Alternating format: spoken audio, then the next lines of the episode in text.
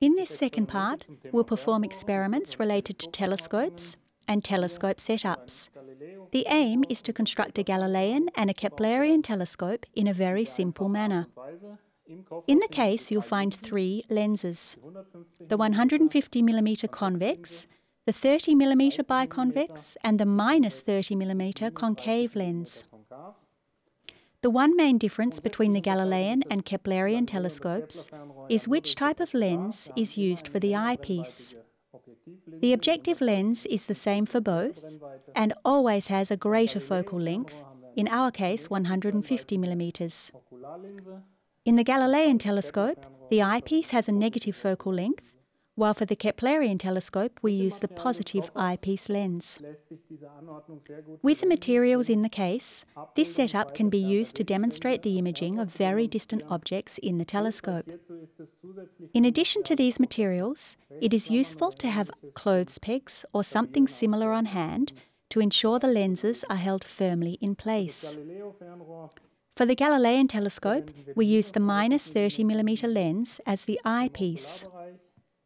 The students can work out the relationship between the distances, seeing here that the sum of the focal lengths must always correspond to the distance between the two lenses in the telescope setup. In this case, 150 minus 30 equals 120 millimeters. Although the LED module in the case is well suited for imaging purposes, it is quite difficult to tell whether the image projected is the right way up. In this demonstration, we use a candle flame that makes it easier to determine whether the orientation is correct and the image is upright, or whether it is upside down and inverted. Here you can see the view through the Galilean telescope as we pan past. With the Galilean telescope, we create an upright image with strong magnification, but a very narrow field of view. If we remove the eyepiece, only the objective lens remains in the structure.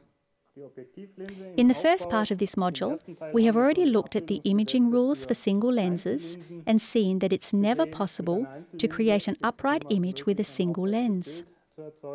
In this experiment, the students will reconfirm this principle. If we then remove the objective lens as well, we are left with the normal, real image created by the lens of our eye.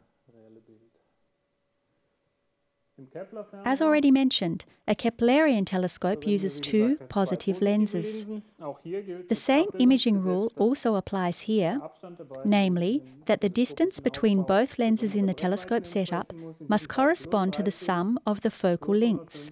In this case, 30 plus 150 equals 180 millimeters.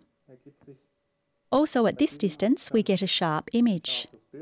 However, a closer look reveals that the Keplerian telescope creates an inverted, upside down image in exchange for a wider field of view.